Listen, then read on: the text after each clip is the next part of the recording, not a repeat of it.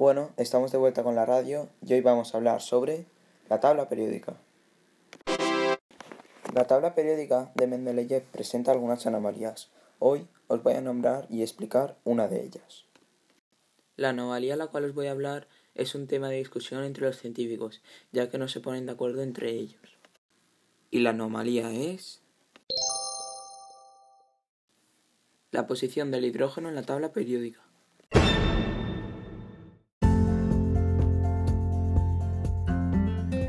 Las principales características del átomo de hidrógeno hacen que este haya sido uno de los puntos más discutidos. En varias tablas periódicas de los años 30, por ejemplo, las de Staleya, el hidrógeno no aparecía porque no estaba claro dónde ponerlo.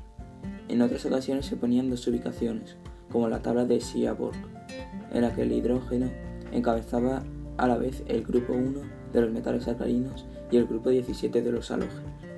Incluso se ha propuesto que encabece el grupo 14 sobre el carbono. Hay argumentos químicos para las tres ubicaciones.